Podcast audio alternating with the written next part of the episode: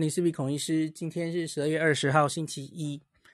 那个之前我们的中研院一案，吼，助理染 Delta 的这一案，好消息是到现在都还没有其他的案例出现嘛，吼，应该是比较安心一点了，吼。可是该检讨的当然要检讨哦。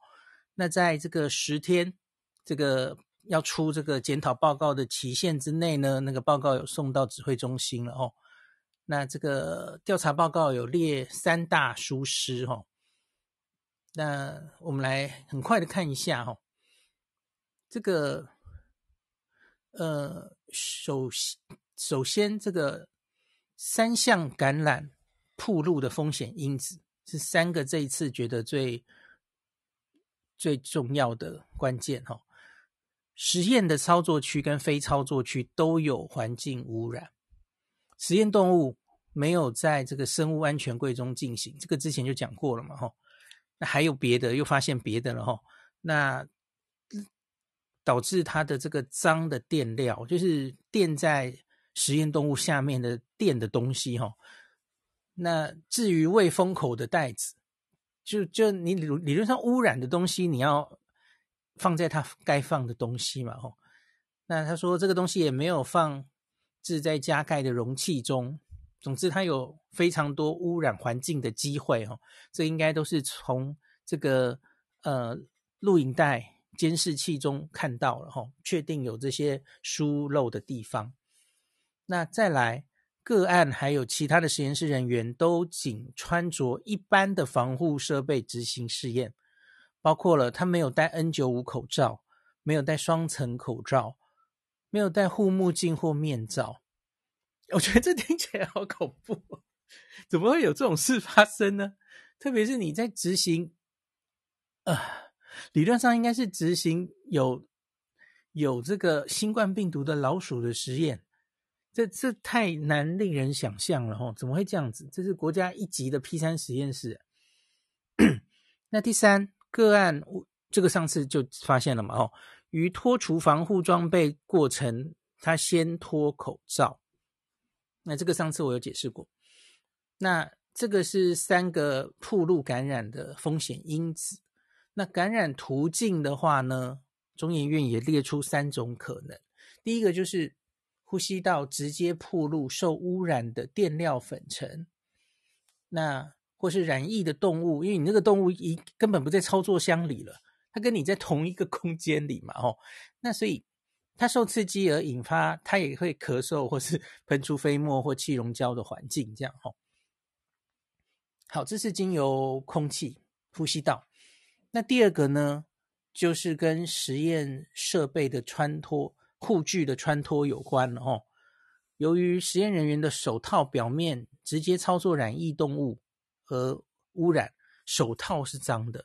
那你这脱防护装备这个程序，你先脱口罩，可是你的这个 手套还在手上，所以你就有可能不小心接触你的脸部、口鼻等部位，造成感染嘛？吼。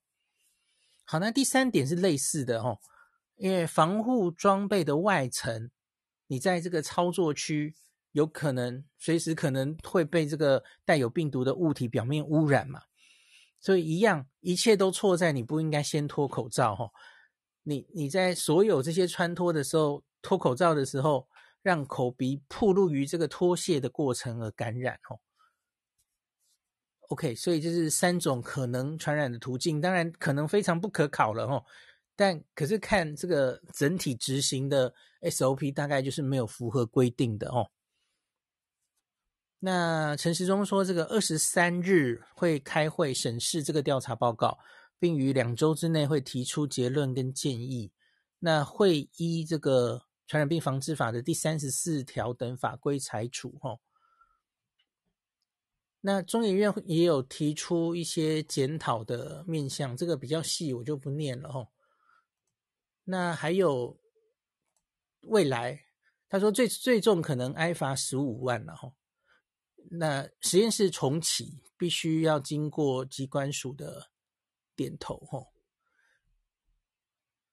那这个十五万好像好像还好，那个并限期令他们改善，借其未改善会按次处罚。那在生物安全的疑虑解除之前，会要求该 P 三实验室停止使用或处分新冠相关的感染生物材料。未来，即便这个安全疑虑解除，也必须经过中研院生安会确认，并报机关署同意，才能够再次使用或处分这些相关的感染性的生物材料。那除了中研院之外，国内还有其他十一家有操作新冠病毒的 P 三实验室哦。那在七十二月十七号之前都已经查核完毕，没有发现重大缺失。